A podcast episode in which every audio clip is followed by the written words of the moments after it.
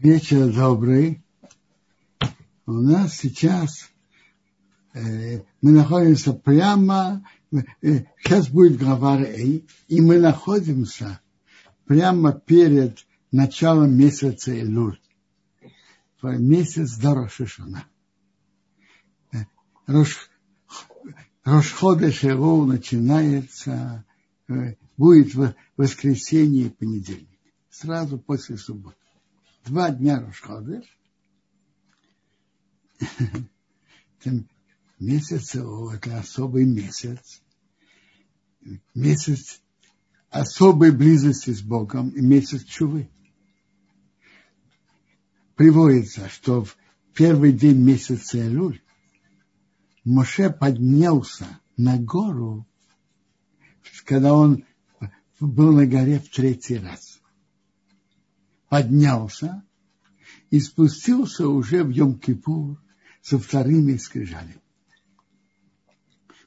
В главе Раи очень много заповедей, и много из них очень, и много из них актуальных, и в наше время тоже. Всего там есть 55 заповедей, 18 повелительных и 37 запрещающих. Это очень большое количество я читаю недельную главу сразу в переводе.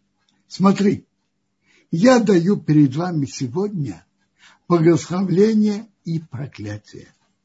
Благословление, что вы послушаете заповеди Бога вашего Бога, что я велю вам сегодня. Тогда придет благословление на вас. А проклятие, если вы не будете слушать заповедям Бога вашего Бога и отойдете с дороги, что я велю вам сегодня. А к чему это приведет? Идти за идолами, которых вы не знаете. Если человек отходит от дороги Торы, это приводит в конце к служению идолам. Интересно, так что Тора нам тут говорит? Я даю перед тобой благословление и проклятие. Благословление, что послушаете, а проклятие, если не послушаете. Почему бы Торе не сказать? Благословление, если послушаете, а проклятие, если не послушаете. А благословение, когда послушаете, без если.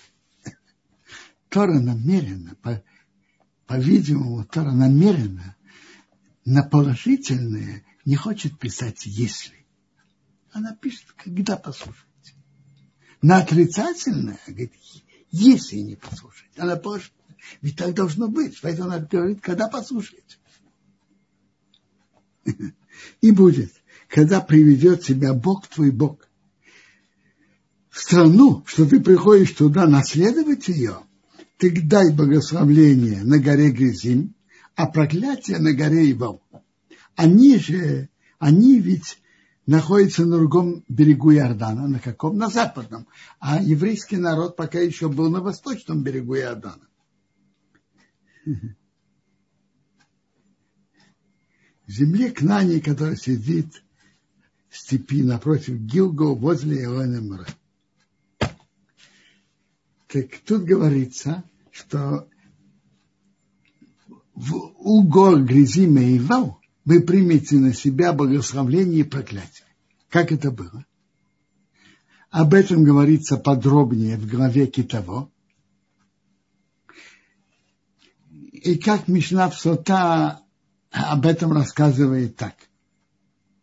Шесть колен зашли на гору Грязим, которым, Моше, которым это все было при, под руководством Ешуа Бенун. Они были у, у гор Грязима и Вал.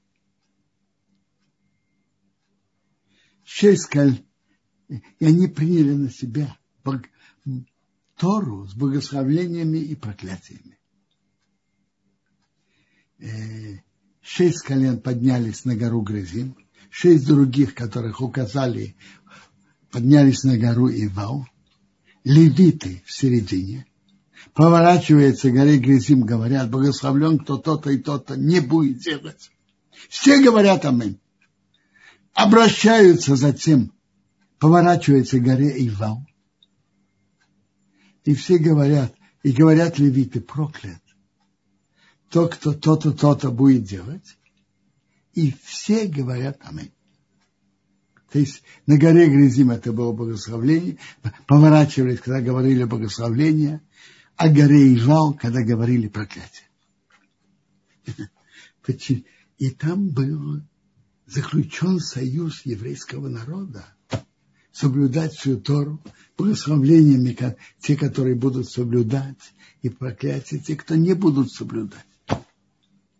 Я долго думал, а почему Бог выбрал именно эти горы? И чем они особенные? А? Интересный вопрос. Много лет назад, еще до начала так называемого мирного процесса, когда можно было спокойно ехать в Шхем на могилу Йосифа, так я дважды был там, на могиле Йосифа и смотрел на эти горы, которые близки к могиле Иосифа. Бросается в глаза контраст между ними. Гора Грязим покрыта деревьями, травой, вся зеленая. Гора Ивау, Ивау, которая напротив нее. Голая, лысая, без растительности.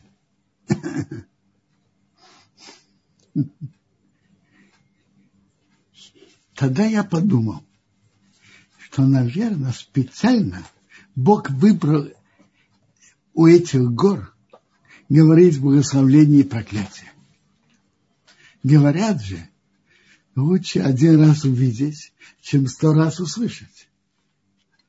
Когда поворачивается горе Грязим и говорят, благословлен тот, кто не будет делать идола. И все говорят аминь.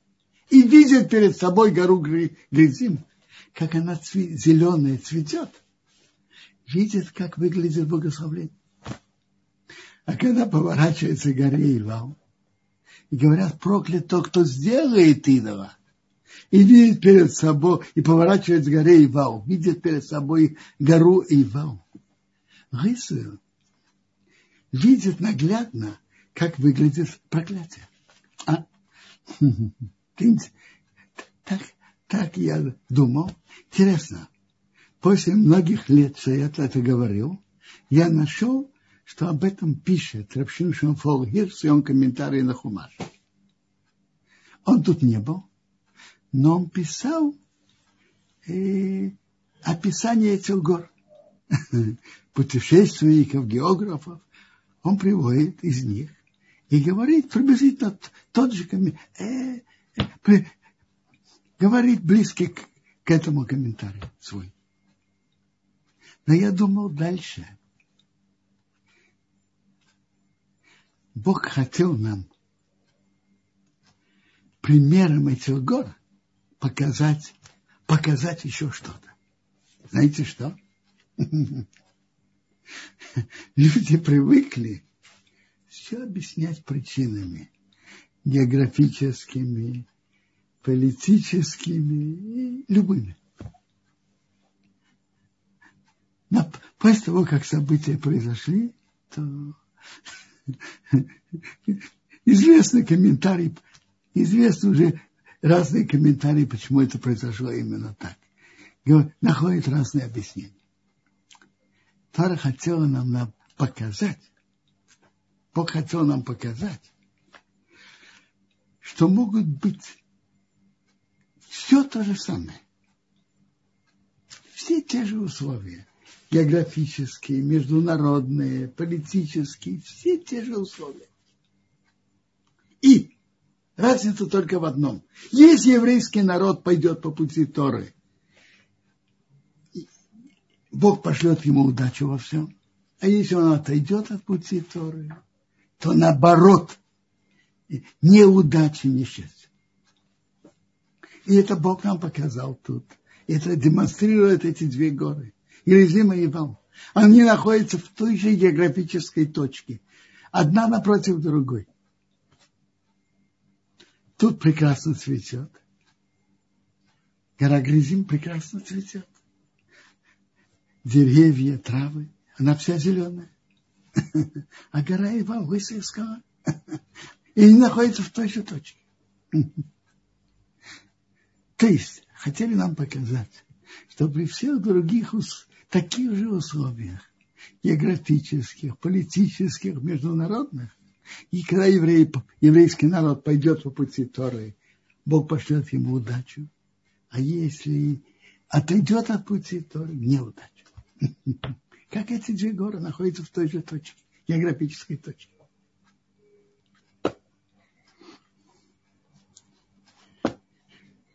Дальше э, Тора нам говорит, что когда еврейский народ займет страну, то вы должны уничтожить все идолы, которые, которые там, на горах. Разломать их жертвенники, разломать, когда ставили жертвенник из одного камня. Деревья, которые посадили, чтобы служить им, сожгите в огне. Их идолы срежьте, уничтожьте, уберите их имя с этого места. Если место было названо по имени идола, назовите это по-другому. А делать так Бога, нельзя так делать Бога вашему Богу. То тут несколько, несколько объяснений. Одно из объяснений, что Богу вы не должны приносить жертвы в любом месте, как идолопоклонники делают. А будет время, время, что будет только одно избранное место. Только там будете приносить жертву. Еще э, включено в, в, эти, в это слова, не делайте так перед Богом, вашим Богом. Идолы уничтожайте.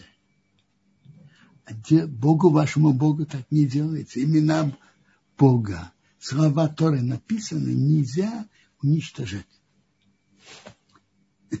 Надо обращаться к этому бережно.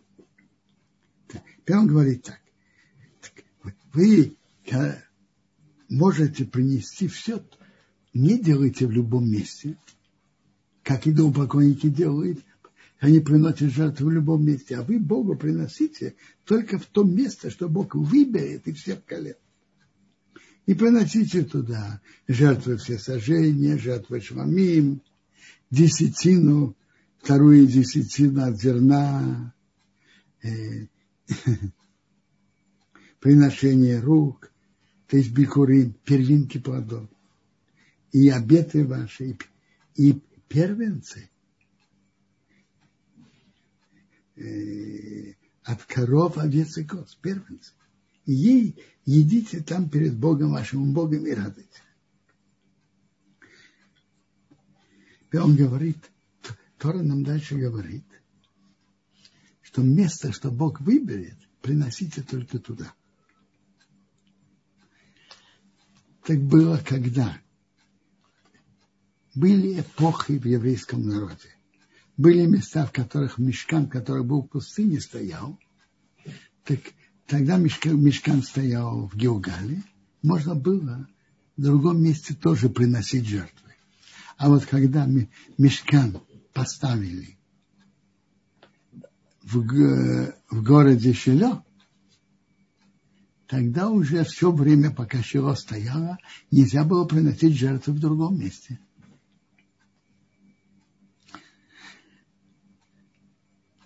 Затем Шило был разрушен, и Мешкан был вновь в какое-то время, и потом в Гивоне. Вместе это было 57 лет. Можно было приносить жертву и в другом месте. А вот с момента, что был построен первый храм в Иерусалиме, с того момента это место стало святым навеки. И нельзя приносить жертву ни в каком другом месте. Это место освящено навеки. Сейчас тоже. И по причине ее святости мы не имеем права туда входить. Мы ждем, когда можно будет там приносить, э, придет Машиах, придут Куаним, и будут, э, будем приносить там, очистимся, будем приносить жертвы, приходить. А пока нам нельзя туда входить. Мы твоим ритуально нечисты.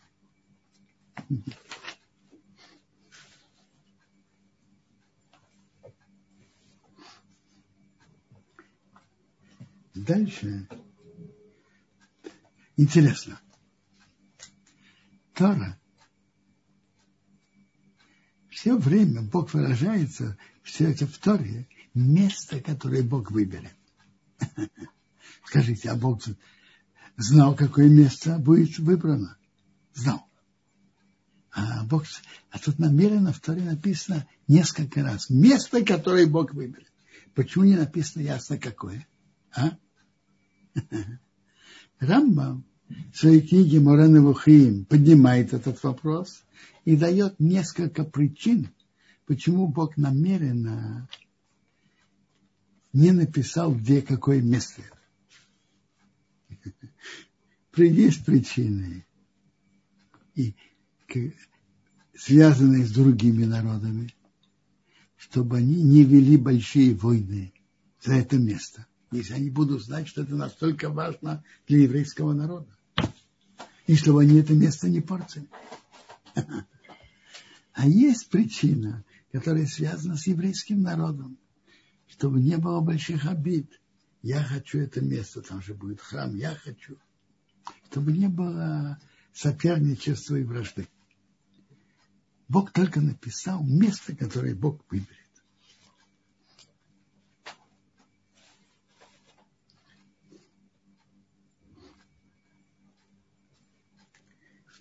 Затем Тора нам пишет, чтобы мы не учились от идолопоклонников, как они себя ведут, делать, скажем, Богу. Нет, потому что они делают противные вещи. Не учитесь от них.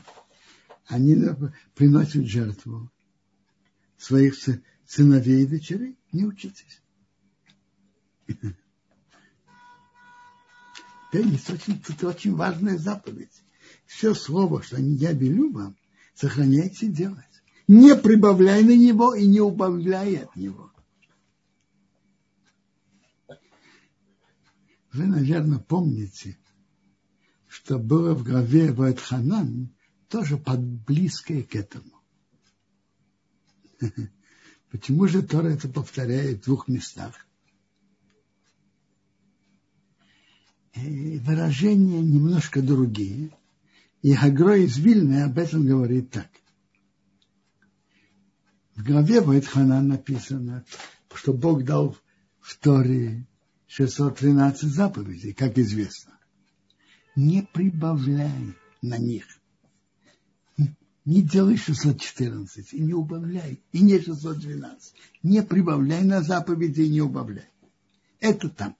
А тут написано, написано другое правило. Есть, например, в Сукот мы должны брать четыре вида растений бери четыре. Не прибавляй, не бери пять. Или не бери три.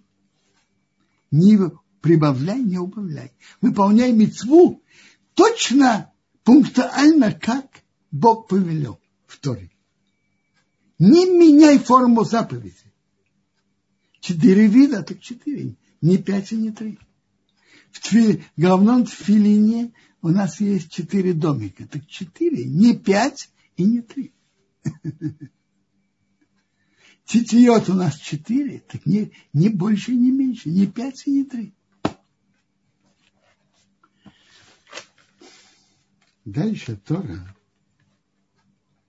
говорит три отрывка о трех разных э, ситуациях. И как, какие законы Торы об этом. Первое. Если станет у тебя пророк или сновидец и покажет тебе знамение, и даже знамение выполнится, и потом он говорит, что это знамение означает идти за идолами и служить им, не слушай слова этого пророка или сновидца. Ай, почему же Бог делал это чудо? Бог испытывает вас. Знать, Любите ли вы Бога вашего Бога всем сердцем и всей душой? А вы должны укрепиться, укрепиться сами в служении Богу. Так Тора пишет. За Богом вашим Богом идите, Его бойтесь, Его заповеди соблюдайте, Его голоса слушайте, Его служите, и к Нему прилепитесь. А вот а тот пророк или сновидец, ему полагается смертная казнь. Потому что он говорил то, что не может быть про Бога вашего Бога, как вы из Египта. Он хотел тебя отвести с дороги, что Бог, твой Бог велел тебе. И он хочет тебя отвести, чтобы служить идолам. Убери зло от тебя. Не слушайте. Интересно. То есть может быть такая ситуация, что есть испытание. Лжепророк, который говорит или сновидит, что будет то-то и то-то, и знамение пришло, ты не скушай. А это, а почему это так было, было сделано? Это испытание. Узнать, любите ли вы Бога вашего Бога всем сердцем и всей душой или нет. Ну, подобного в нашем поколении не было, а испытание бывает. Допустим, люди, которые пережили катастрофу, для многих это было тяжелым испытанием, а многие укрепились. И дальше. Это проверка на прочность. Насколько вы любите Бога. Ведь не обязательно мы должны знать, почему, почему происходит то, почему происходит то. Мы не всегда можем это знать. Значит, это первый, первый отрывок. Второй отрывок. Если твой брат, брат по одной маме, и, или сын, или дочь, или жена, или товарищ, который как ты, допустим, папа, тайно говорит, пойдем и будем служить идолам, которых не знаешь ни ты, ни твои отцы, из идолов народов, которые вокруг вас, близкие к вам, далекие, не слушай его, не, пос, не, не согласился, не соглашайся с ним, не слушай ему, не жалей его, не, не жалей, не покрывай его. Но надо его убить. Твоя рука будет первая, а весь народ последний. То есть ты, если это два свидетеля, придите в суд и скажи, расскажите, что он вас хотел уговорить служить идолам, и такому человеку полагается смертная казнь. То есть это уже близкие родственники, друзья уговаривают служить идолам. Третья глава. Если ты услышишь в, одной из, в, од, в одном из городов, что Бог твой Бог дает тебе проживать там, вышли люди негодяи изнутри тебя – и сказали, пойдем будем служить идолам, которых ты не знаешь. И люди послушали их. Так ты расследуй, спроси, хорошо, это верно. Было сделано это противная вещь. Так надо тех, кто служили идолам, на которых есть свидетели, перебить мечом, а все имущество собрать на площадь и сжечь все. И после этого этот город нельзя строить.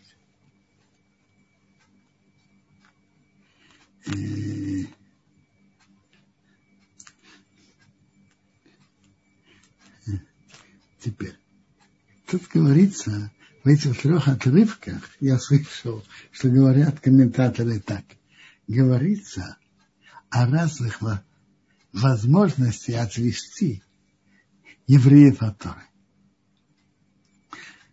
Первый случай уже пророком. Второй близкий родственник, который уговаривает отойти от Бога и служить идолам. А третье, когда большинство города так себя ведут. Как я слышал, говорят об этом так, что есть э, путь, и путей, которым идут, бывает, влияют на людей. так есть уже пророк. В наше время это может быть какой-то философ, писатель, журналист, политический деятель, который имеет большое влияние на многих людей. Это на нашем языке сейчас уже пророк. Допустим, как был когда-то Троцкий, очень талантливый оратор, уговаривал многих людей идти за коммунизмом и отвел многих людей от Торы. Мама мне рассказывала, что ее папа, то есть мой дедушка, как-то слышал выступление Троцкого. И он сказал так, если бы я не был верующим человеком, я за ним побыл. Хотелось побежать за ним. Но он не, слава Богу, не пошел за ним. Он был верующим человеком. Это один путь отвести евреев от Торы. Какой-то лжепророк. Личность, которая имеет влияние на широкие народные массы. Это первый путь. Второе – влияние близких родственников. Брат, сын, дочка, жена, товарищ и так далее. Близкий родственник, близкий друг. Это второй путь отвести. Повести, отвести от Тора, повести за идолами. История с городом, который большинство служит идолам. Э, большинство, которые служат идолам, это, вы знаете, это, это третья опасность. Это опасность. Есть опасности такого лжепророка, личности, которые имеют большое влияние на народные, на широкие народные массы. Второе, близкий родственник, близкий друг, который влияет на человека. А третье, знаете что? Да все так себя ведут. Вся улица так живет. Э, большинство города пошли за идолами. Нет. Мы должны твердо стоять на своем. И не, не идти за идолами не того поколения и не нашего поколения. Не идти не за лжепророками, за личностями, имеющими влияние, не за близкими родственниками, не за всей улицей тоже нет. В Советском Союзе было и то, и то, и то. И надо было быть железным, как твердым, как железо, не идти за этим, не идти за коммунизмом. Единицы имели эту силу. И это в каждом поколении. Надо иметь твердость, нет, не, не идти за этим. Это большая заслуга. Вы знаете, что говорят? Есть гемора в Хулин. Птица, которая упала и не знает, она кошерная или трефная. Как ее проверяют? Бросает ее в воду. Может плавать или нет. И есть еще как сторона проверки. Если она умеет плавать по течению, это еще не говорит, что она крепкая, здоров... осталась здоровой и, и не получила серьезную рану. Если она птица плавает по течению, это еще не говорит, что она не повреждена. А вот если она может плавать против течения, это показывает, что она не повреждена. Надо уметь плыть против течения. И эти вот три примера как раз в нашей главе. Э, тут был на экране вопрос.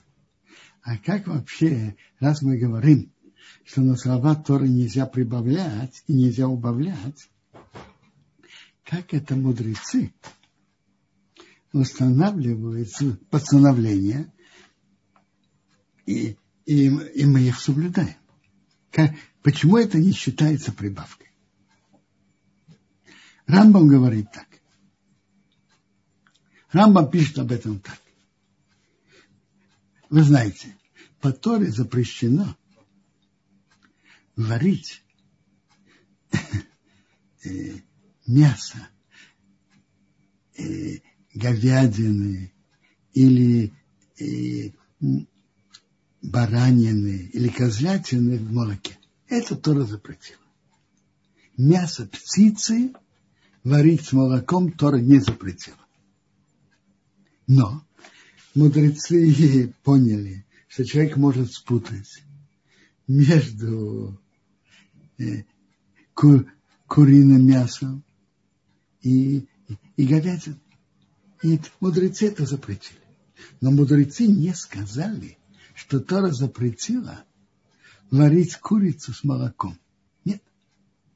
Мы знаем, что Тора запретила варить говядину с молоком, а мудрецы сказали, для одоления, чтобы люди не ошиблись, нельзя, не, нельзя и, и птичье мясо варить с молоком. Так Рамбам это объясняет. Поэтому это не прибавка. Мы знаем, что Тора это не запретила, но это запрет мудрецов. Дальше.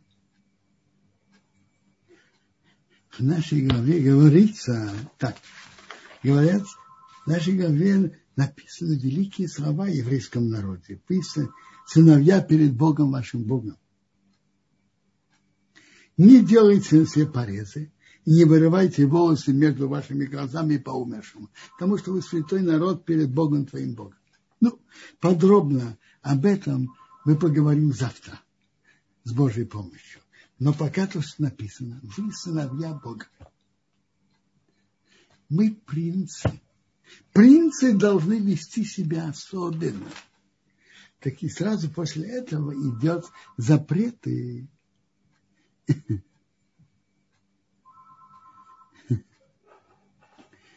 запреты есть многие виды, которые Тора запретила. Э, я только увидел на экране, что насчет свечей Хануки и других. То же самое. Никто не говорит, что зажигание субботних свечей – это история. Или зажигание свечей Хануки.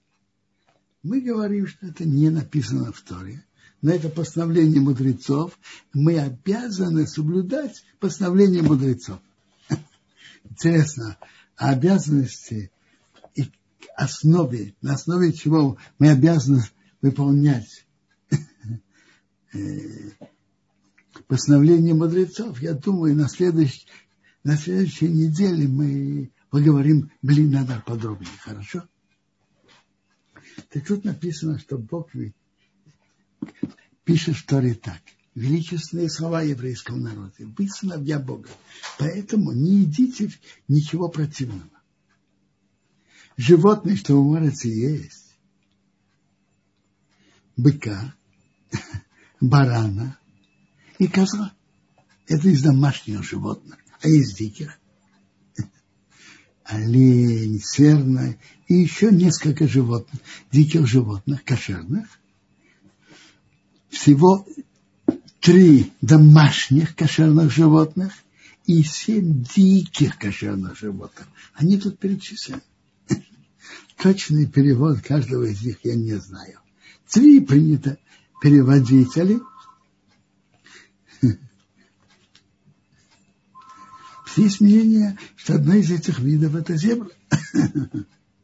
Теперь, но мы точно знаем, какие виды нам разрешено есть, какие нет. Потому что Тора пишет дальше два признака. Один, один признак, что копыта должны быть рассечены, а второе, что это жует жвачку. И тут упомянуты отдельно три живот, трое животных, которые, у которых копыта не рассечены, но они жуют жвачку. Верблюды еще два животных. И одно животное – которого копыта рассечены, но не жует жвачку. Это свинья. Интересно. Тут написано, он, у него, копыта рассечены. То есть это единственное животное в мире, что копыта рассечены, но не жует жвачку. Одно животное в мире. Другое дело, что свиней есть разные виды. Есть домашняя свинья обычная, есть дикая лесная свинья, кабан.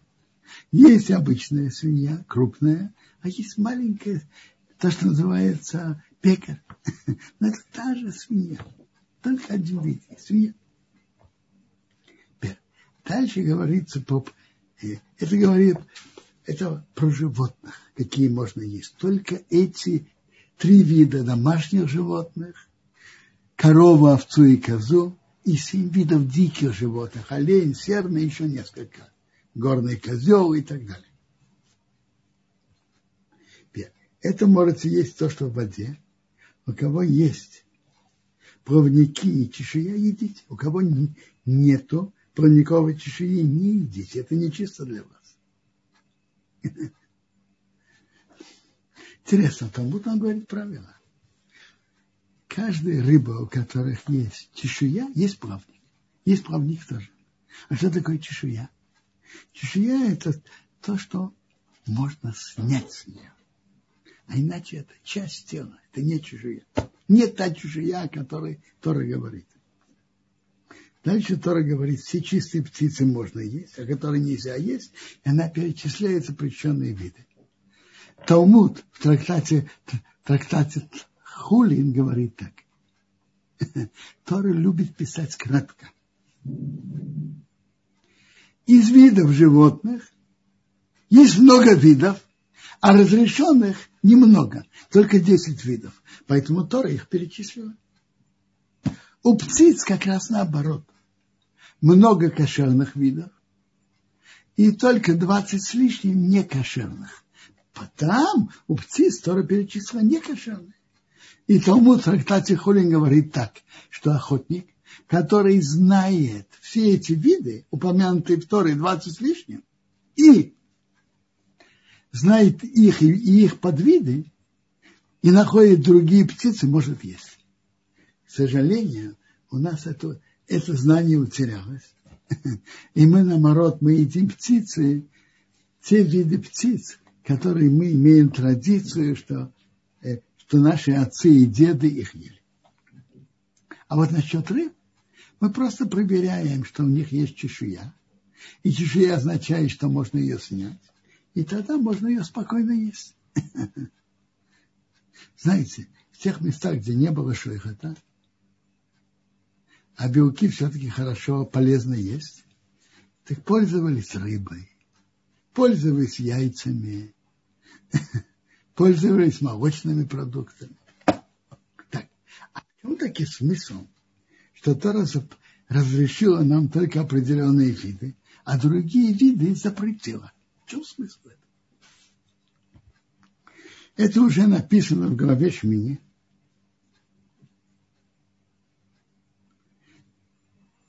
И там написано, что Бог говорит, что они для вас нечисты, для евреев, для еврейского народа. Они вам нечисты. Медраж приводит такое выражение, как врач навестил двух больных, Одному им сказал, то-то иди, то-то не иди. А другому сказал, «Э, не указывайте ему, что есть, что не есть. Кто, кто, кто это услышал, спросил потом у врача, а почему? Почему такое разделение? Этому ты все разрешил, а этому ты многое запретил. Говорит, послушайте, для этого это ему уже не поможет. Так зачем его мучить? А этому больному можно его вылечить. Поэтому я ему сказывал, то-то еди, а то-то не еди. То есть для, для физической жизни эти виды не вредят для здоровья.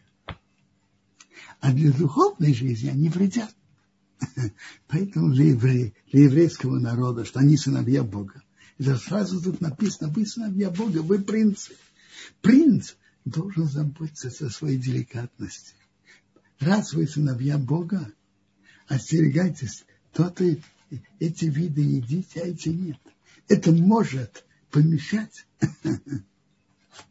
вашему уровню деликатности принца. Это может помешать духовному уровню еврейского народа. Физическому уровню это не мешает. Поэтому другим народам Бог это не запретил. Поэтому на опасение, если не о еде, кошерна она или нет, мы смотрим, как будто вопрос, есть там яд или нет. Это же яд для души. Если она не кошерная, это яд для души.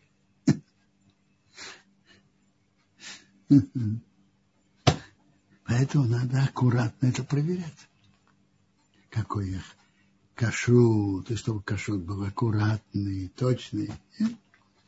Шуйхет хороший и так далее, и так далее. Вы сыновья Бога.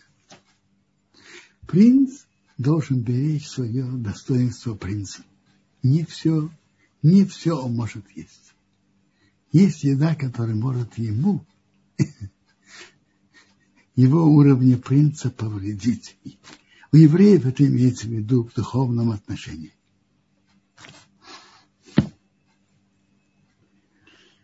Всегда известно, что еврейского народа кашут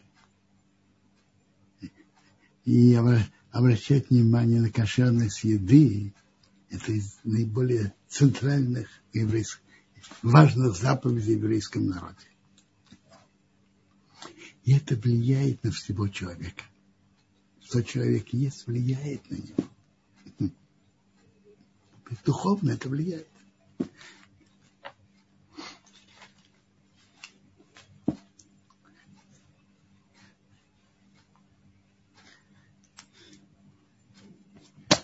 Нашей главе написаны еще, еще много заповедей. Одна из них от того, что вырастает в земле Израиля, надо отделить десятины. Значит, прежде всего отделяет трума для коина. Выделение для коина, трума. Затем выделяет первую десятину для леви. Леви, соответственно, выделяет из того, что он получил, десятую часть, и свои десятины выделяет десятую часть от десятины коину, один процент вторую десятину выделяют, для, человек выделяет для самого себя проезд в Иерусалиме. А для чего это надо? Когда у человека будет, будут плоды, которые он может есть только в Иерусалиме, это приведет его к тому, что дальше в главе же рассказывается о трех праздниках приезжать в Иерусалим и быть там в каждый праздник, Песах, Шибот и Сукот. Когда у человека есть плоды, которые может есть только в Иерусалиме, то он либо приедет раньше, перед праздником, либо останется позже. Если он будет больше времени в Иерусалиме, в Иерусалиме был верховный, был храм, были центральные, основные мудрецы Торы, был э, Санедрин, Верховный суд, были большие мудрецы Торы, приносили жертвы. Поэтому, если он будет в Иерусалиме больше, это будет иметь на него большое дух, дух, положительное духовное влияние. Так Тора установила, что вторую десятину плодов человек сам ел в Иерусалиме. А если он не может приносить плоды, потому что их тяжело нести, он их переводит на деньги и приносит деньги в Иерусалим. И эти деньги он использует для еды. Для еды, для питья.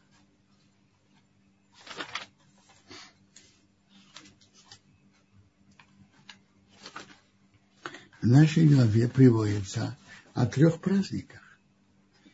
Песах, Швуот и Сукот, что надо приходить в Иерусалим.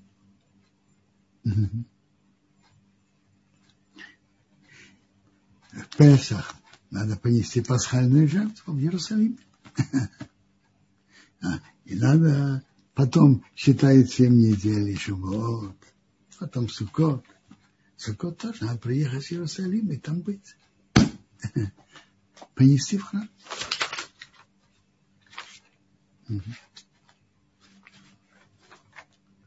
Ну хорошо. Если есть вопросы, я, я готов послушать и постараться ответить. А завтра мы с Божьей помощью продолжим. Есть еще, еще центральные темы нашей главы. Спасибо большое, Бенсион. Есть вопрос. Дмитрий спрашивает, запрет готовить курицу с молоком мудрецами связан с тем, чтобы человек не ошибся. А если он знает, что курица домашняя, своя, все равно нельзя? Конечно. Даже домашняя. Сегодня человек, допустим, человек разводит и куриц, и овец, и коров. Люди привыкли. Мясо – это мясо. Так если, если можно, он увидит, сосед варит мясо с молоком, а мясо, ну, какая разница, куриное мясо, говяжье, мясо с молоком, значит, можно варить, а? так я тоже сварю. И он будет варить говядину с молоком или баранину. Поэтому, потому что это путается у людей, мудрецы это запретили. Но это запрет, это ясно, это запрет мудрецов. Говядина, баранина и козлятина запрет тоже.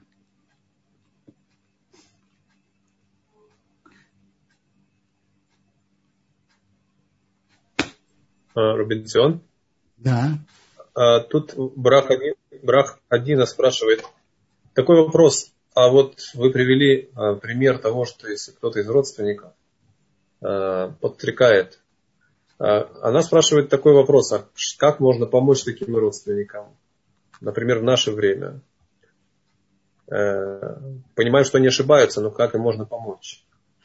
Смотрите, это же зависит от их положения и от вашего положения. Надо же всегда думать.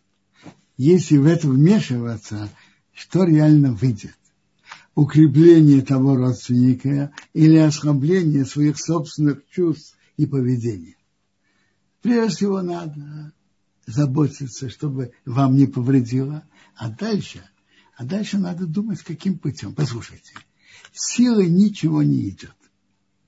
Можно предложить что-то почитать, какой-то урок послушать и так далее.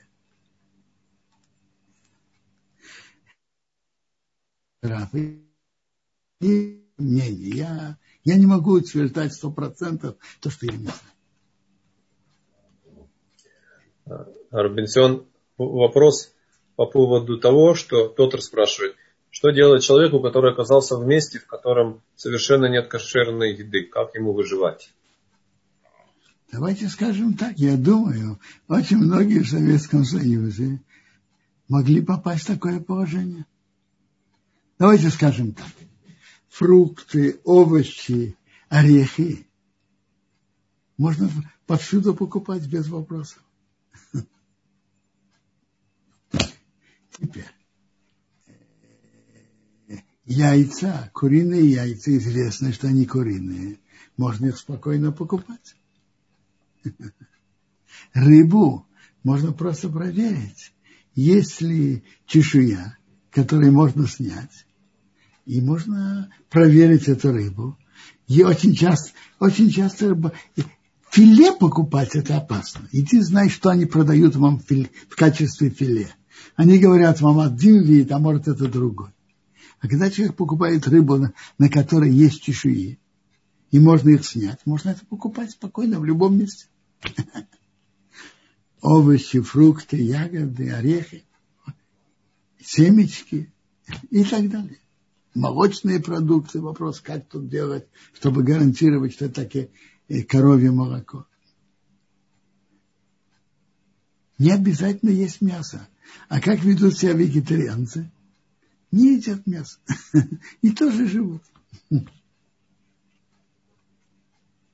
Есть также крупы, которые содержат белок. Ой, я, я забыл. Секундочку. Есть, скажем, есть зерновые.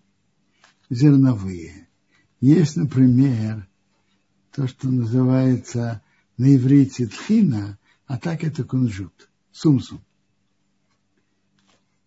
Там тоже много, э, много белка, но это растительный белок, но довольно богатый.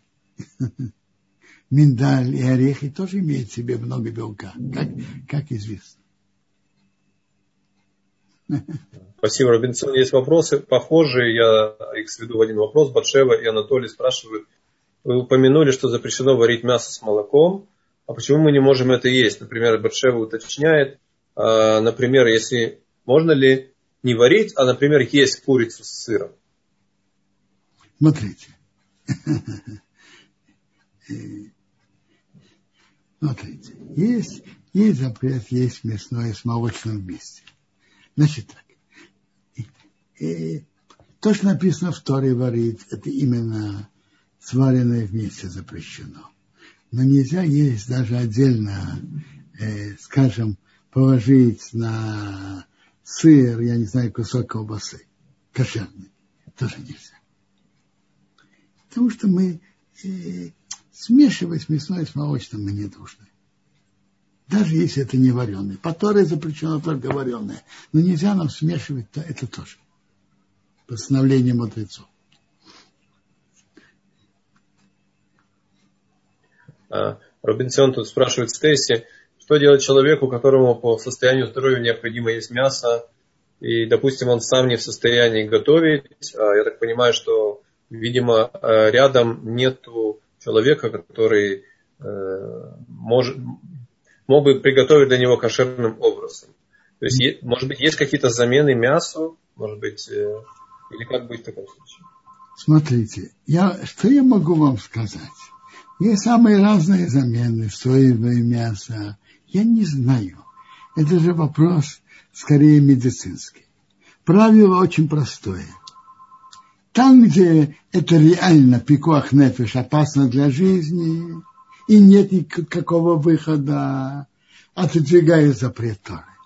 А если это не реально практически в данный момент опасно для жизни, то, то нельзя.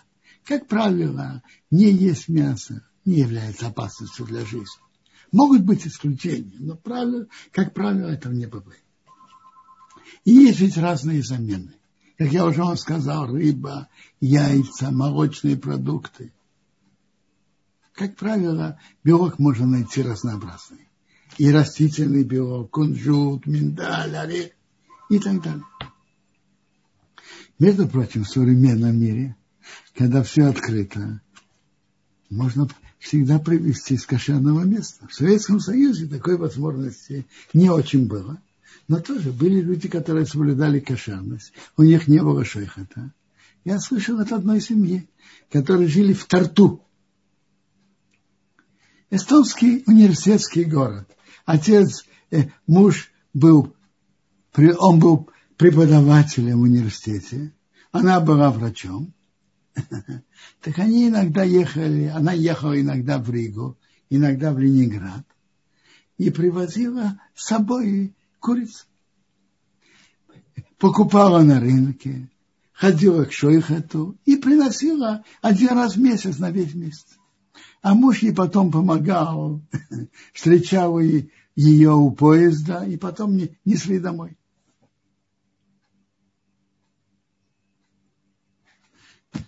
Еще вопросы?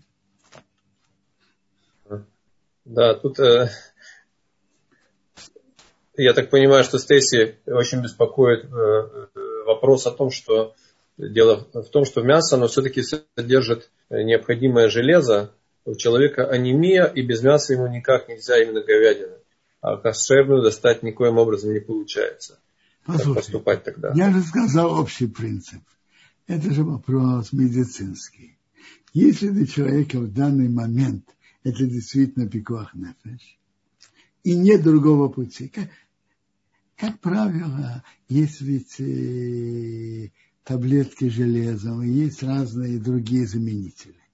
Но предположим, что если человек попал в такое положение, что у него реально э, медицинский будет врач так, врач-специалист, который знает его, говорит, что у него сейчас опасно для жизни, сейчас это не будет есть именно мясо, то э, опасно для жизни отодвигает запреты Торы. Но я говорю вам, это случай очень редкий, не такой практический.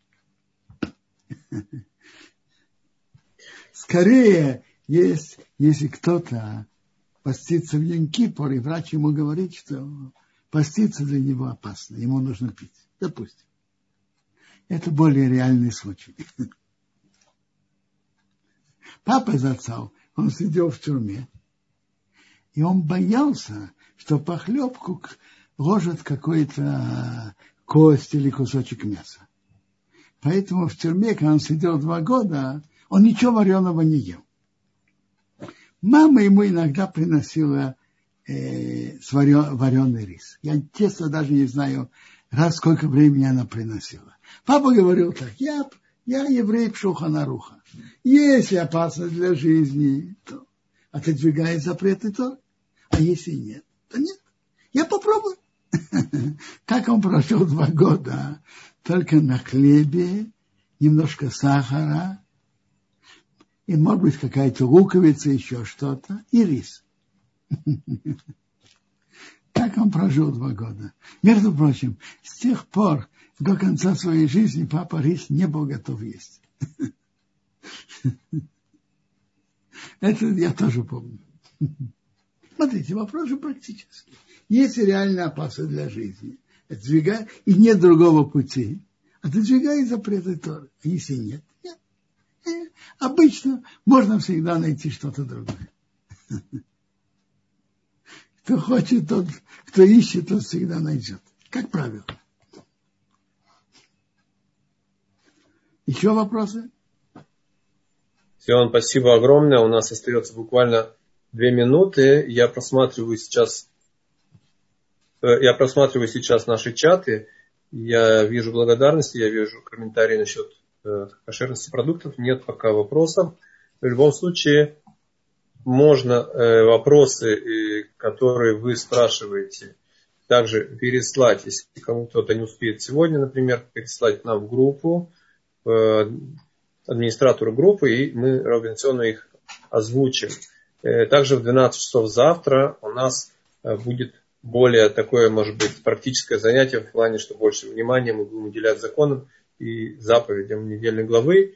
И поэтому мы приглашаем вас участвовать завтра тоже в 12 часов по Иерусалиму.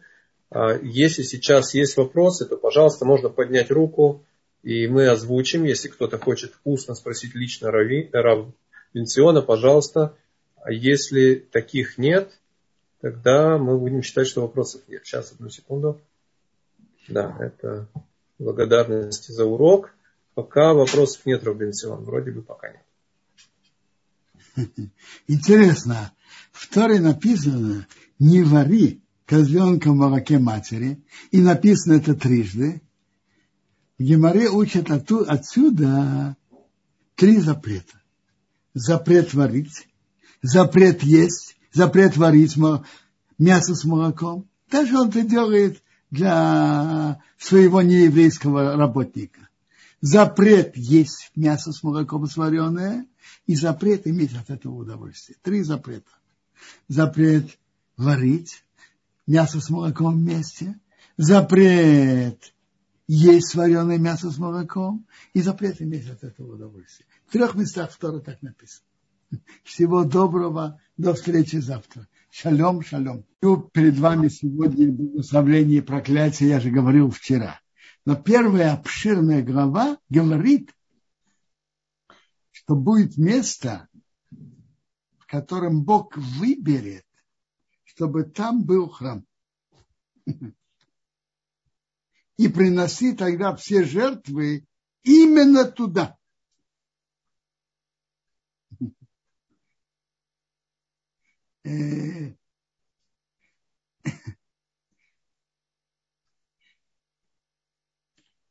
так в законе при...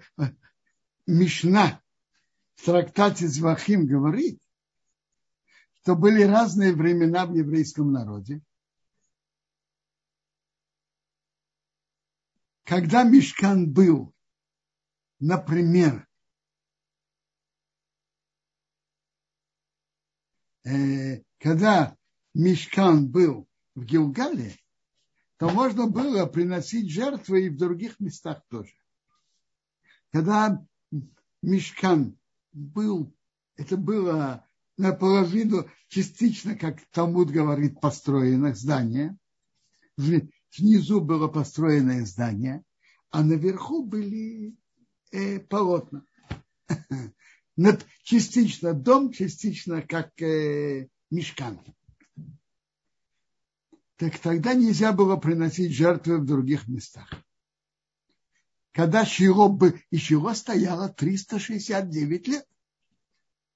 Когда Шило было разрушено, и потом Мешкан перешел в Нов, а затем в Гивон, так в этих двух, так тогда тоже можно было приносить жертвы в других местах. А вот когда был после этого построен первый храм, царем Шломо был построен в Иерусалиме, это место было уже избрано, и это было, стало освящено. И с этого момента нельзя было приносить жертвы в других местах. С момента, когда построили, царь Шломо построил первый храм в Иерусалиме. И святость места сохраняется до сих пор. И из-за святости места мы имеем право идти только до западной стены, так называемой стены плача, до нее. Входить внутри нам нельзя из-за святости места.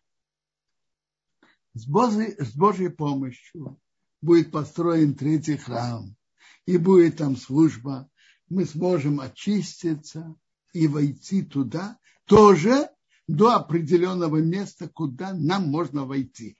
Есть место, докуда можно войти всем евреям после очищения. Есть место, докуда можно идти коаним. Мы будем идти до места, которое э, евреям можно, можно входить.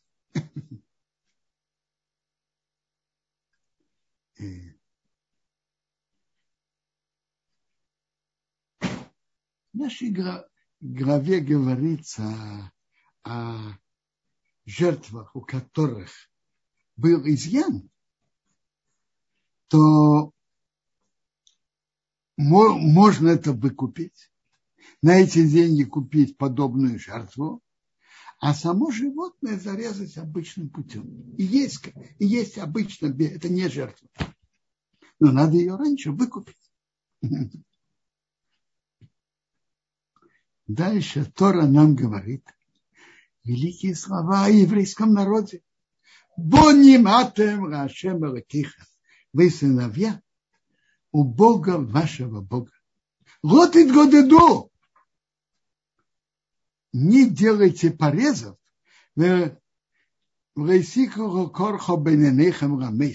не вырывайте волосы по умершему. Не делайте порезы по умершему и не вырывайте волосы по умершему. Потому что ты святой народ у Бога твоего Бога, и Бог тебя выбрал быть избранным народом среди всех народов на земле. А, великие слова. Вы сыновья Бога. Бог тебя выбрал быть особым избранным народом из всех народов, которые на земле. И написано, вы сыновья Бога. Поэтому не делайте порезов на теле и не вырывайте волосы по умершим. Как это связано? Что вы сыновья Бога с тем, что не делайте порезов и не вырывайте волос. А? Раша на месте говорит так. Вы сыновья Бога. Вы принц. Сыновья Бога. А. Так вы должны выглядеть уважаемо. С порезами на теле и с вырванными волосами это неуважаемо это недостойно для статуса принца. Вы сыновья Бога. Вы должны беречь свой статус.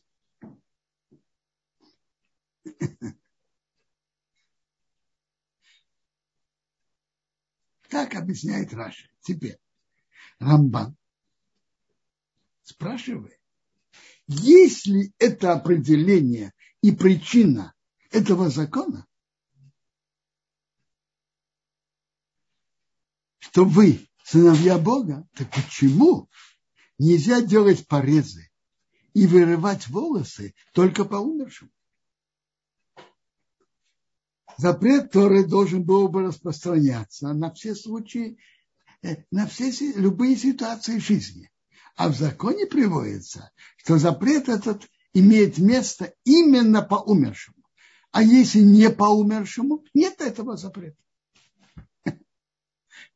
Почему запрет только по умершему? Если причина, как Раша объясняет, что вы принцы, то если сохраняйте ваш статус принца внешне тоже, то этот запрет должен быть в любых случаях. Так, так спрашивает Рамбан на Раши. И Рамбан идет по другому пути. Он говорит так. Раз вы сыновья Бога, и вы избранный народ, то со смертью у вас не прекращается ваше существование. Вы переходите в другой будущий мир, мир после смерти. Вы как бы переезжаете, переходите с одного материка на другой. Жизни здесь на земле, в, в существовании жизни после смерти. Вы только меняете свое место. А раз так, раз душа ваша остается, и вы только меняете свое место, то плакать при этом, естественно, всегда при разлу, долгой разлуке люди плачут. Разлучаются, не встречаются дальше. Когда-то, когда люди уезжали, то при долгой разлуке плакали.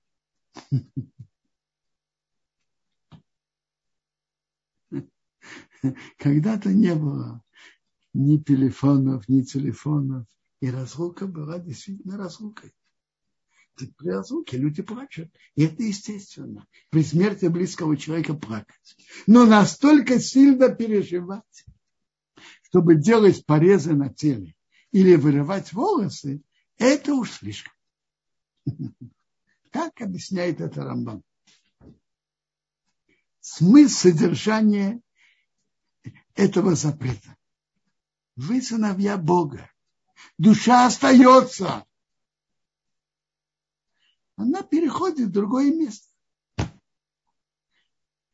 Так плакать имеет место. Но настолько переживать, чтобы вырывать волосы и делать порезы на, теле, это уж слишком.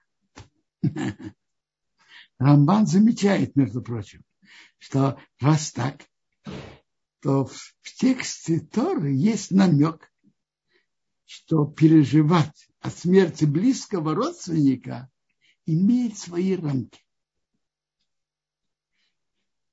Переживают, находятся в трауре, но в меру.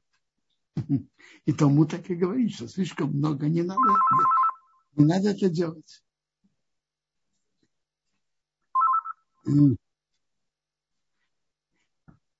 слишком много переживать при смерти близкого не, не делать.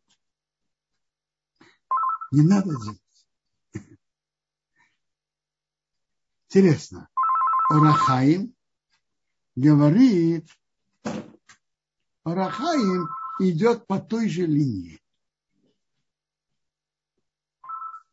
Хаим говорит, что раз душа остается, нет места настолько сильно переживать, чтобы делать порезы на теле или вырывать волосы.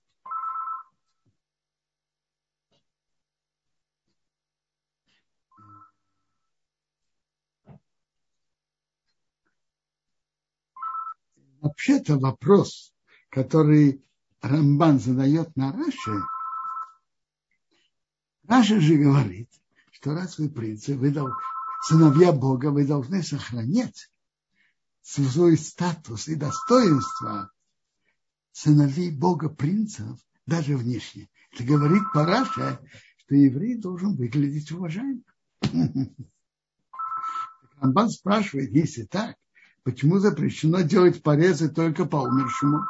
Запрет должен был бы распространяться на все случаи жизни, даже не по умершему. Мне кажется, на этот вопрос по Раши можно ответить так. Скажите, это естественно, чтобы человек делал порезы на теле.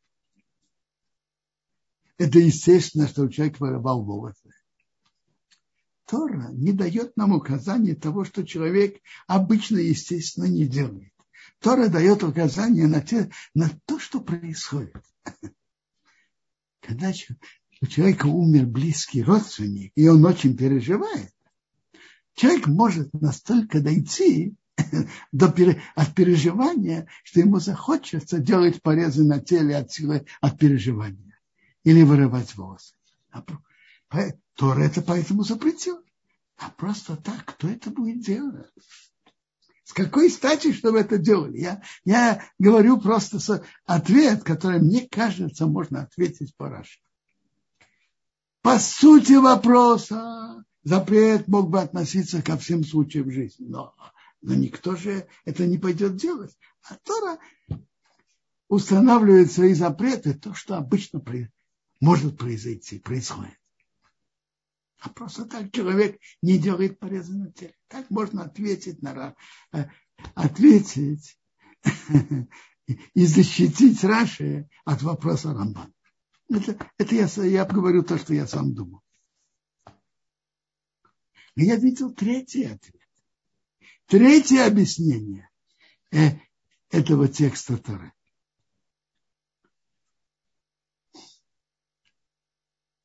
Эвенезра на месте говорит так. Ибн Эзра говорит так. Вы сыновья Бога. Так вы сыновья.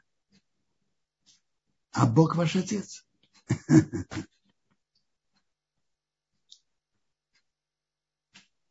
С вашим близким произошла трагедия. Он ушел из этого мира, он умер. Естественно, человек переживает. Но вы должны знать и помнить, что вы сыновья Бога, а Бог ваш отец. А маленький сын полагается на то, что папа делает. И он и хотя он не понимает, почему и зачем папа это делал, но он понимает, что папа знает и понимает больше его. И папа знает, что он делает и почему. Папа знает, что он делает. Даже если, если сын не понимает, почему папа это делает, но полагается на папу. Папа знает, что он делает.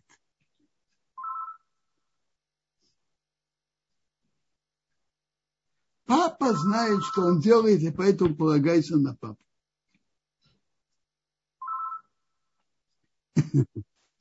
Э,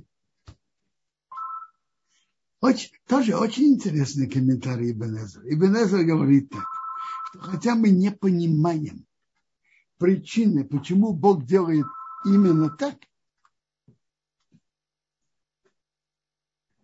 но Бог знает больше нас и понимает больше нас. У Бога есть расчеты. Он видит прошлое, видит будущее, и он, у него есть свои расчеты. Он понимает больше нас. Если Бог что-то делает, он знает, что и почему он делает. И мы, и мы как дети, которые знают, что папа понимает больше их и знает больше их, полагаемся на папу. Бог знает, что он делает. Это объяснение Ивана.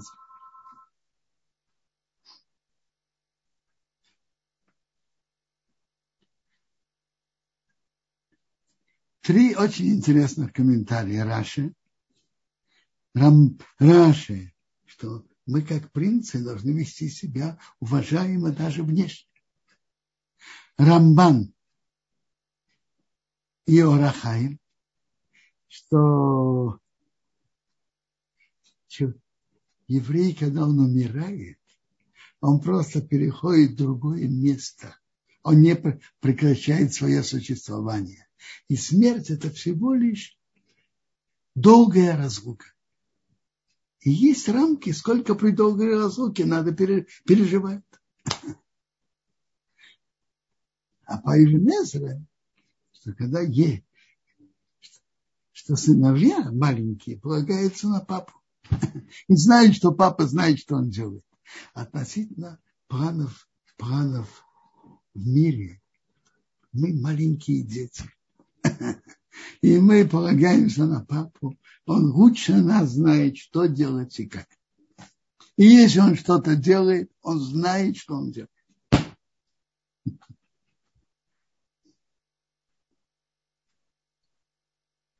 Интересно, что сразу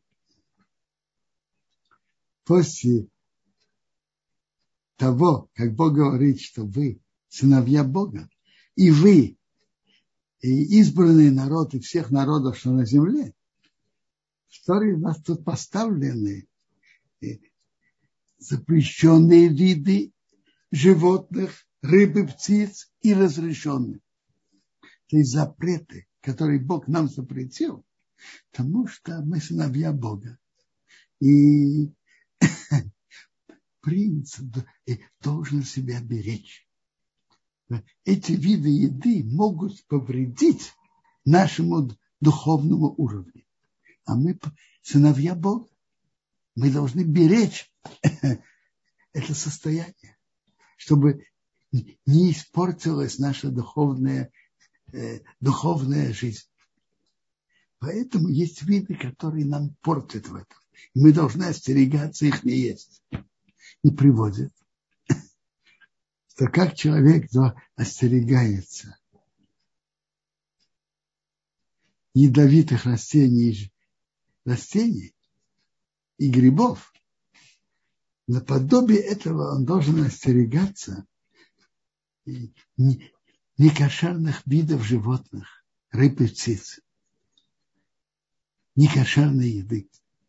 Это опасно для нашей, для нашей духовной жизни.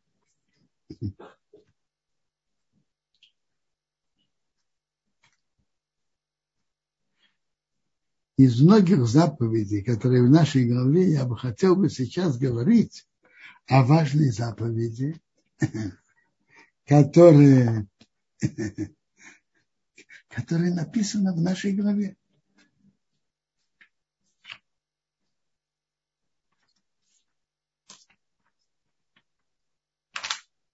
Написано так.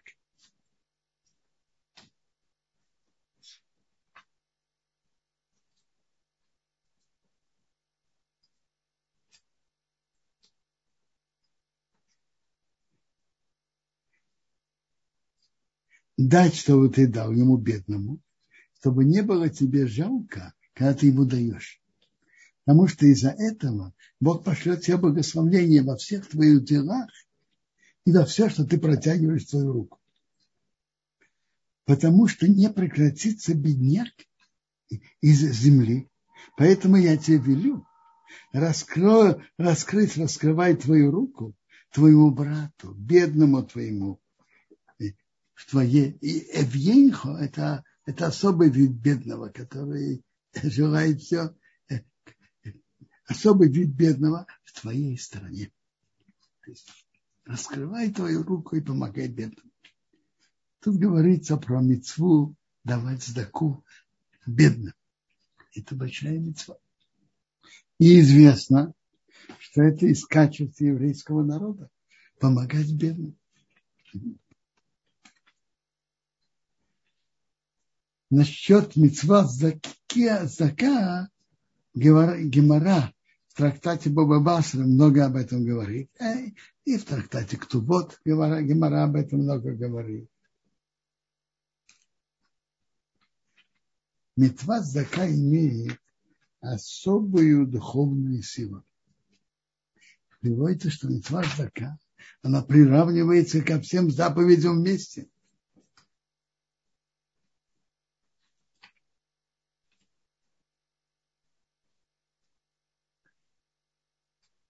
Тут И Мара говорит, что здака приравнивается к всем мецвод вместе.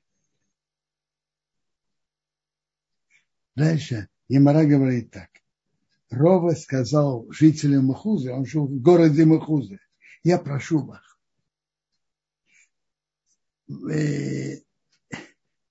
влияйте один на другого, чтобы давали сдаку, чтобы у вас были хорошие отношения с властями.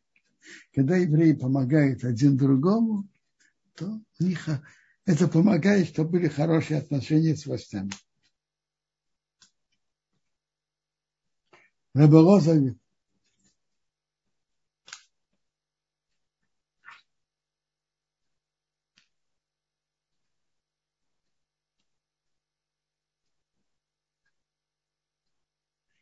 переводится, тот, кто дает заку, Бог посылает ему браху, чтобы были мудрые дети, которые знают Тору и которые состоятельные.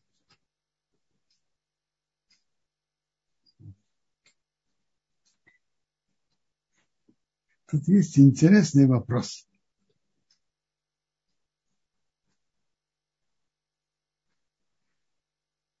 Рабмейр говорит, что-то можете сказать. Если ваш Бог любит бедных, почему он сам не обеспечивает их? Так ты ему скажи, чтобы мы, тем, что мы помогаем бедным, спаслись от суда генома. Каждого бывает всякое, бывает иногда в чем-то ошибка. Когда мы помогаем бедным, это, это даем знаку, помогает нам, что мы спаслись от генома.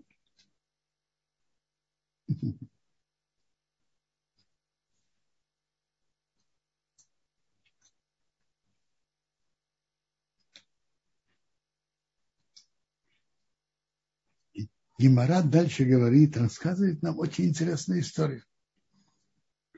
Рабиуда Пшолан говорит так. Это Гимара Бейца. У человека все расходы уже установлены изначально. С начала года и с Рошашана и до следующего Рошашана. На все есть расчет, сколько, чтобы человек заработал. Но он говорит дальше, что точно так же, как расходы уже установлены, нет, Гемара в Гема, трактате Бойца говорит так, что все доходы человека уже установлены, кроме расходов на субботу и на праздники, и расходов на детей, чтобы они учили Тору это, э, это вне, вне расчета. Если человек расходует больше, Бог пошлет ему больше. Меньше, меньше. И все, все доходы у человека установлены. С Рошашана до следующего Рошана, след, до Роша, с Рошана этого года до Рошана следующего, кроме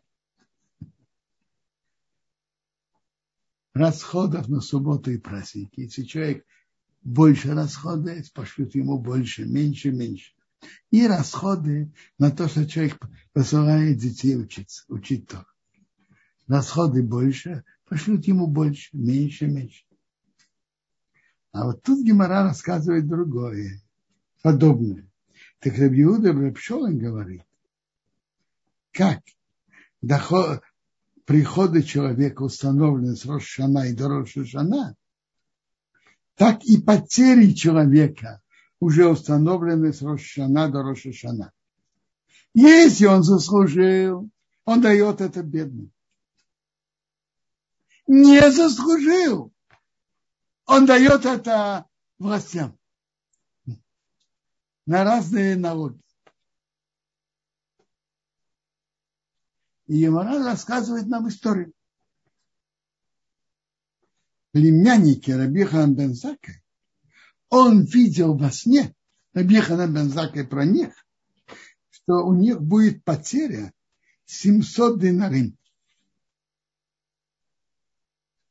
У них будет потеря 700, 700 монет динарим. Так он к ним, у них просил на разные, на разных бедняков, Просил на, так, на, на такого бедняка, на другого. Брал у них на сдаку, на сдаку. Осталось из этих 700, так он видел у вас нет, что они потеряют 700 динарей в этот год. И он у них все время просил на сдаку. Осталось из этих 700 динарим 17 динарим, которые, которые еще остались этих 700, что он не взял на сдаку.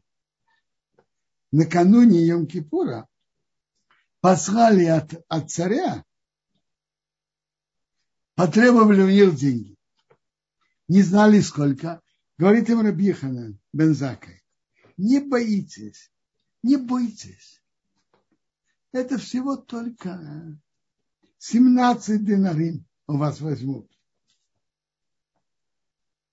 И так и было. Они спросили своего дядю Рабихана Бензака, а скажи нам, откуда ты знал?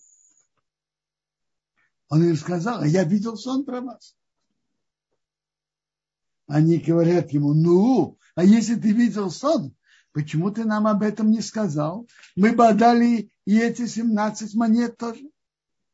Он говорит, нет, я хотел, чтобы вы делали, давали на заку ради мецвы, а не потому, что иначе это пойдет на налоги властям.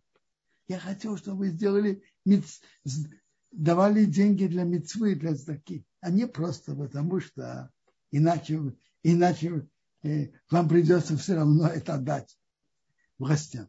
Хотел, чтобы вы делали мецву и за мецвы.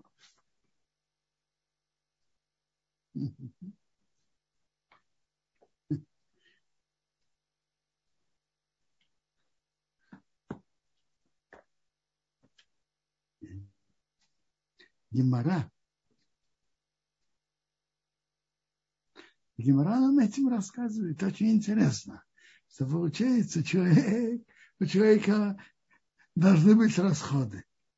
Он, он должен потерять эти деньги. Так либо он дает на закон, либо у него власти требует добавочные деньги на, на налоги. Говорят от имени отца Рабхани Каневского, Стайпела разоцом, что тот, кто дает маасер как надо, так то, что масса ахнаса на него не, э, Э, э, к нему не придирается. Масса хласа к нему не придирается.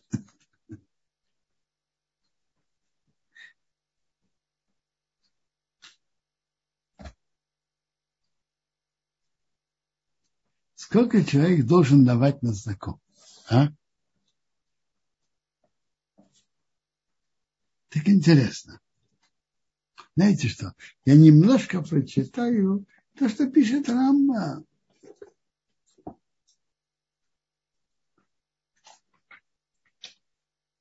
во-первых, я прочитаю еще, что, что Рамбам пишет, что в каждом месте, где находится, а, и, и, где живут евреи, должен быть габайздака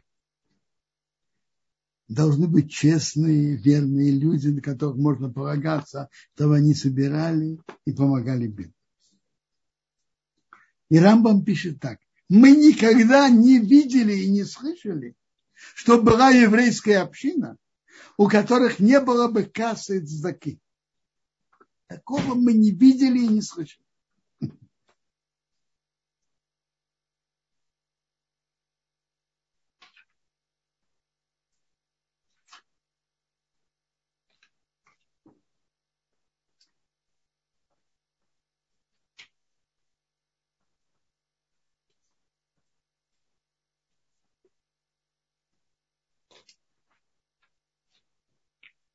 Теперь сколько надо давать?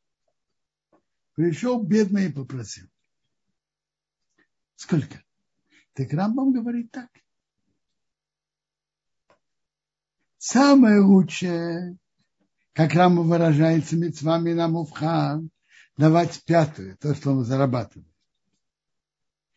Кто дает десятую часть, это средний.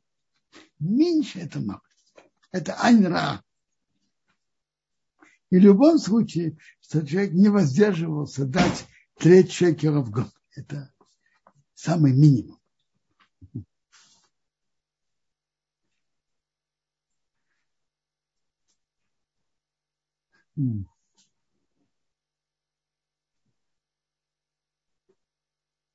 Сколько это треть шекера? Я вам скажу. Шекер равен 19,2 грамма чистого серебра. Так треть шекера – это 6,4 грамма серебра. Стоимость чистого серебра 6,4 за год. Очень маленькая сумма.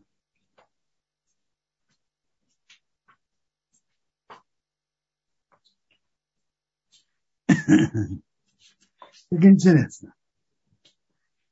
Вообще-то принято в еврейском народе отделять десятую часть на закон. Есть кто отделяет пятую часть. Но общее принято да, выделять десятую часть, то, что называется масса. Но хорошо это сделать, чтобы это не было как недер. Но блин, недер это делать. Как таки высчитывается массер? Когда человек начинает это делать, пусть он делает без обета, блин, это. А как это рассчитывается? Люди на работе есть, выписывают зарплату брута,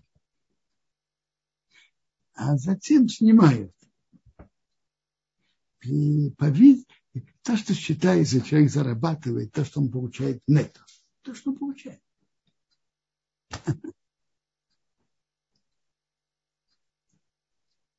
То, что он получает, от этого отделить десятую часть. От нету, не от брута. Теперь, люди, которые занимают... Теперь, надо же знать. Человек работает, но у него есть расходы для работы. Так это расходы для работы высчитываются из дохода. Представим себе, человек работает в другом городе. Для этого он приобрел машину, и машина стоит, э, машина горючая стоит деньги. И давайте так э, если человек пользуется только машиной только для работы, так все расходы на машину высчитываются из его зарплаты. Это расходы для, для работы. Сколько он получает на работе, он высчитывает расходы, расходы машин.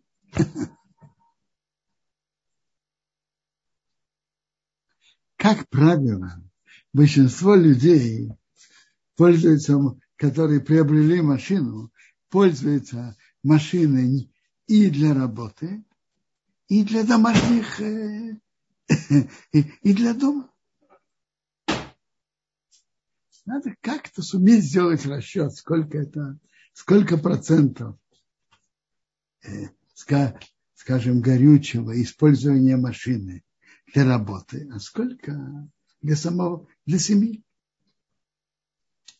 50 на 50, 40 на 60. И та часть, которая для работы, высчитывается. То же самое. Человек, который ведет бизнес, в каждом бизнесе есть расходы. Ну, даже, например, расходы на рекламу. Разные расходы. Так понятно, что расходы вычитываются из дохода. С дохода снимают расходы. И это, это считается его э, чистым доходом. Из этого отделяется десятая часть, например, то, что отделяет десятую часть. Ну, может быть, какие-нибудь вопросы по теме? Удара, вы меня слышите? Нет, к сожалению. Бенсионный... Ну, э, а Тиферет может спрашивать или нет? Рав, Рав быть, Тиферет может спрашивать? Мы можем спрашивать, Приводить но вы нас вопросы не людей слышите. или нет? Да.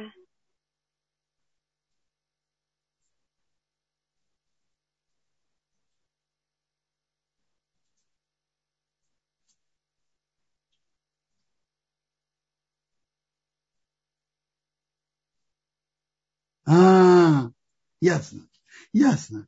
Так я продолжаю. Так выходит так. И отделяют Маасер от доходов минус, минус расходы. Не то же самое человек, который работает. А от нето, а не от брута.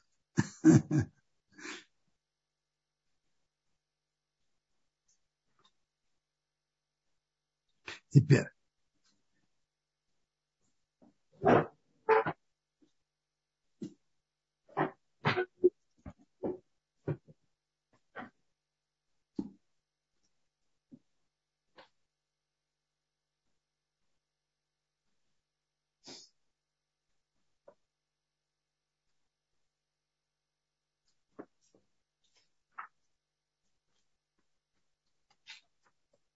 На что расходует стака? Значит, во-первых, на бедных, нуждающихся. И второе, что дают,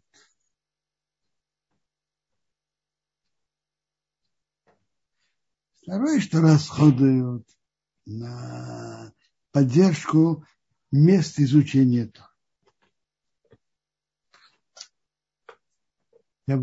Теперь вопрос хороший. Кому, кому дают? Кому это дают? А, я слышу ли, я вам скажу. Есть, Лея спрашивает, съем квартиры вычитывается или нет?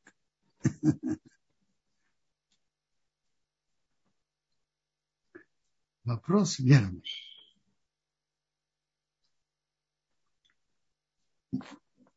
Смотрите.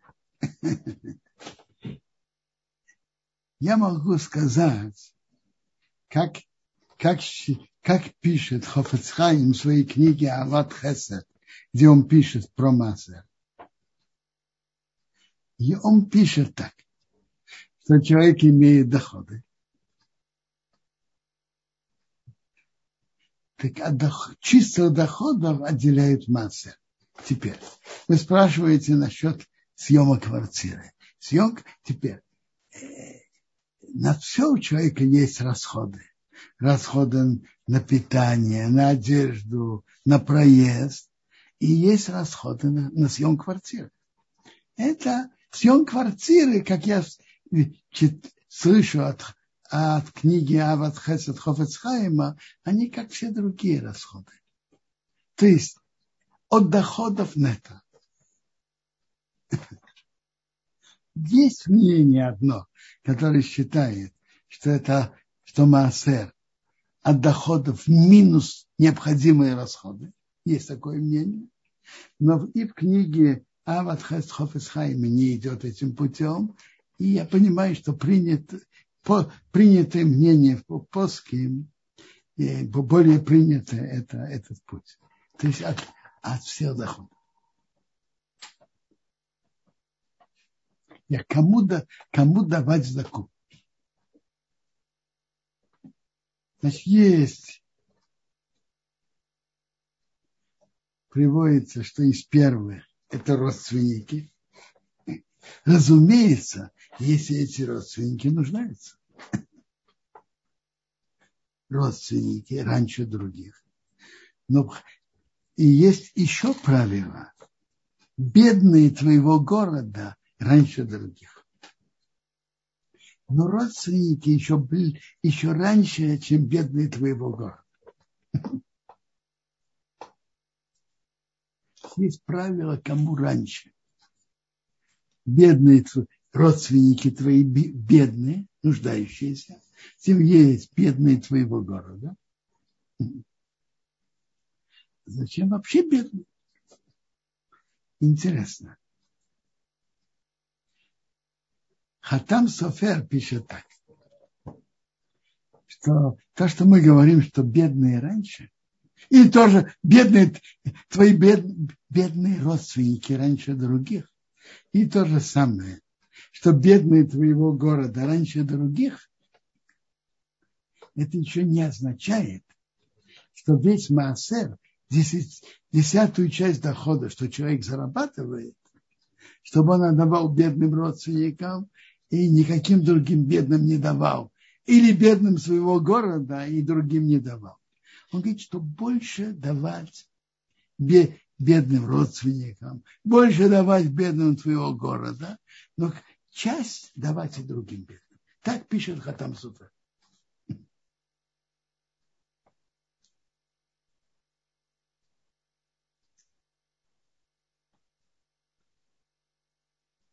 Теперь. Есть ситуации, есть ситуации, что человека самые необходимые расходы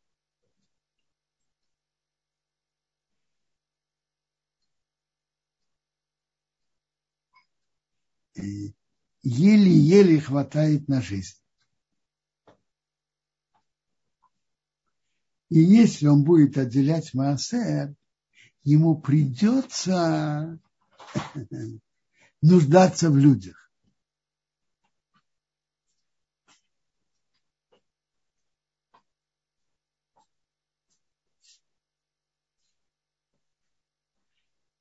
Смотрите, может быть такая ситуация, что если у человека нет такой возможности, он дает на закупы свои возможности и не масса. Если у человека такое стесненное положение, что на самые необх... что еле-еле хватает на самые необходимые расходы.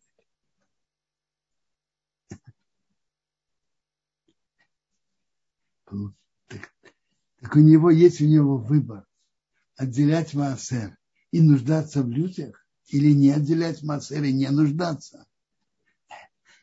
нуждаться, то пусть тогда, может, пусть не отделяет массер и не будет нуждаться в людях. Есть еще мнение, что кто воспитывает своих детей старше шести лет, это тоже как здака. Шах на Йороде пишет об этом. Может полагаться на это мнение. Но три шекера в год все должны, обязательно должны давать. А, если, а нормально надо стараться, конечно, как и еврейские обычаи, отделять маасер на бедных.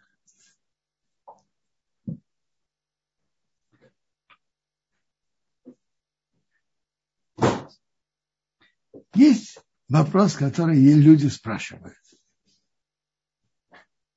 Человек имеет много долгов. С другой стороны, у него есть э, нормальный приход, но есть долги. Он должен давать масс, а он должен отделять массер на сдаку или не должен? А? Мне кажется, ответ такой. Надо посмотреть, пусть он посмотрит практически на свою ситуацию. Есть люди, у которых есть долги ежемесячные, очень много людей платят машканту и так далее. И приход покрывает, и долги. Его постоянный приход, приход покрывает и долги, и расходы на необходимые нужды, домашние нужды. И он, как говорится, с этим нормально живет и справляется так пусть таки отделяет массер тоже. А есть ситуация, человек тонет в долгах. И он не справляется, не знает, что делать. Тогда он не должен давать массер, долги, выплачивай долги раньше. Выплачивай долги раньше, чем отделять массер. Человек не должен оставаться должным людям.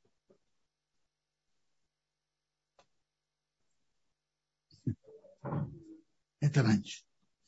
Но если у человека приход, что он может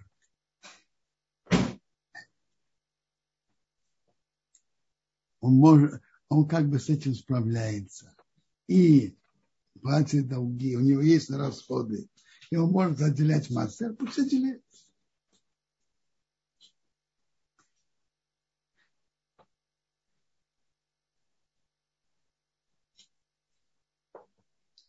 Митват Зака, она очень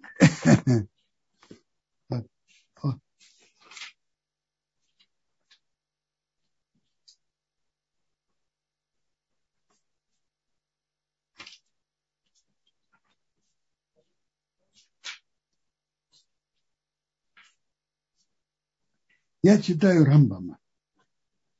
Мы должны очень выпол, выполнять митцва Здаку больше, чем другие повелительные заповеди.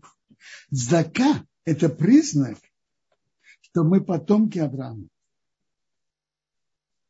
История Израиля устанавливается, и Тора стоит, э, жизнь по Торе стоит именно когда дают Здаку евреи будут избавлены из, из изгнания именно заслуга стаки. Никогда, никогда человек не будет беден от сдаки. Ничего плохого, ни ущерба не будет из-за сдаки. И кто жалеет других, жалеют его с небес. Написано, он даст рахмим, он даст им милость, фарихамху будет тебя жалеть. А тот, кто жестокий, и не жалеет, надо опасаться, откуда он происходит. Потому что же жестокость это у других народов, не, не у потомков Авраама. Весь еврейский народ, это они как братья. Как написано это нашей главы. Бонни матам Ашем Ракехам, вы сыновья Богу вашему Богу. Если брат не будет жалеть брата, кто будет на него жалеть? На кого будут надеяться бедные евреи?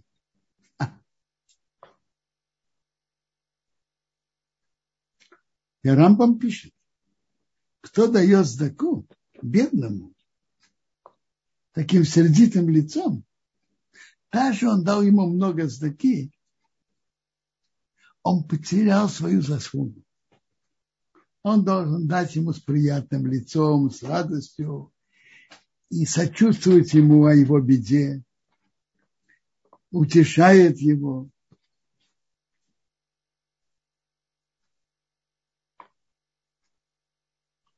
А, тут вопрос, который задал Даниил Вайсберг. А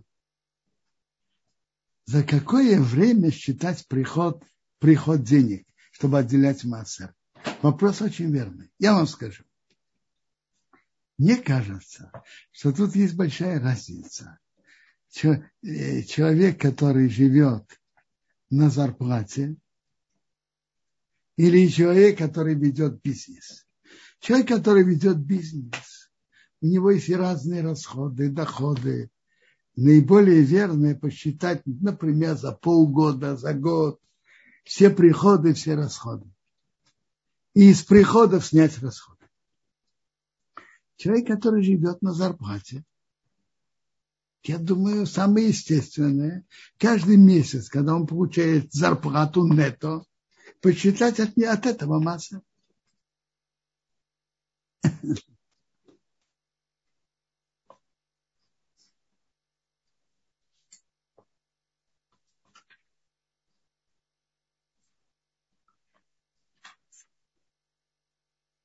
Есть еще вопросы, пожалуйста.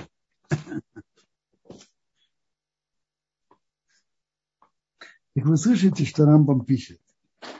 Кто дает бедному, то он должен дать приятным, приятным лицом, сочувствием к нему. Гемора приводит из пророка Ишаяу Гемора Баба Басра, что кто дает бедному деньги, он получает от Бога шесть благословлений. А кто ему с ним приятно беседует и относится к нему с уважением, получает одиннадцать благословений. Сочувствовать ему.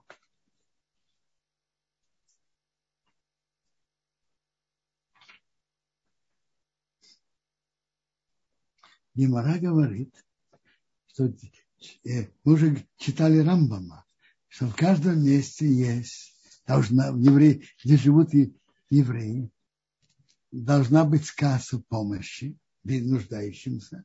И Мара говорит, чтобы человек давал на кассу сдаки, только если есть там такой достойный человек, как Рабханина бен, Рабханина бен Трати. Это десяти людей, которые погибли от римских властей. Из великих людей, великих цадыки. Так это понятно, что таких людей находить в наше время и еще в каждой общине, как Рабханина Бентрадия, мы не можем. Что же значит, чтобы давать на, на кассу сдаки? Именно, что есть такой человек, который руководит кассой, как Рабханина Бентрадия. Имеется в виду такой же добрый, честный, ответственный, как Рабханина Бентрадин. Совсем не обязательно, что он был таким цадыком, как Рабханина Бентрадин. Таких мы не найдем. А вот таких честных, как Ханина Бентратин, таких ответственных, серьезно относящиеся к здаке, серьезно и ответственно. Таких можно искать, и, можно, и мы, надо искать, и, и найдем. То есть человек, которому больно за нуждающихся, который о них заботится, ему больно о них. Я знаю, я, например, живу в районе Санедрия Мурхеве, я знаю, в нашем районе есть касса помощи нуждающимся. Я, даю на эту кассу больше, чем на что-то другое. Почему? Потому что это настоящие бедные твоего города. Приход из, из нашего района и раздает это нуждающимся нашего района. Это настоящие, а не их, бедные твоего народа что считается сдакой помимо денег. Я уже сказал, кто говорит приятно, с бедным надо вести. Но что значит, что еще сдака? Послушайте, сдака может быть не только деньги, а сдака может быть какие-то продукты, что-то еще. Это сдака. Хесед, хесед – это намного шире. Хесед – радовать другого, сделать ему приятное на свадьбе, утешить его во время траура, одолжить деньги. Это все входит в хесед. А цдака это что-то дать. Или деньги, или продукты, или одежду. То, что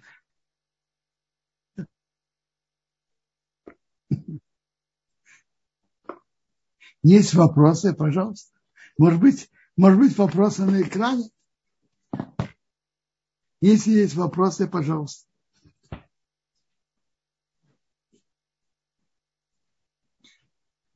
Если нет вопросов, то я заканчиваю. И хорошего шаббата всем. Хорошего шаббата. Я готов отвечать, но я, я не получаю вопрос. Хорошего шаббата всем. Всего хорошего. Сегодня шаббат. Накануне накануне Рашхода Шалюль, и это Шаббат Мавархим, и Рашхода Шалу будет, будет э, воскресенье и понедельник. Хода Шалу особый, особый месяц и хорошего Шаббата всем.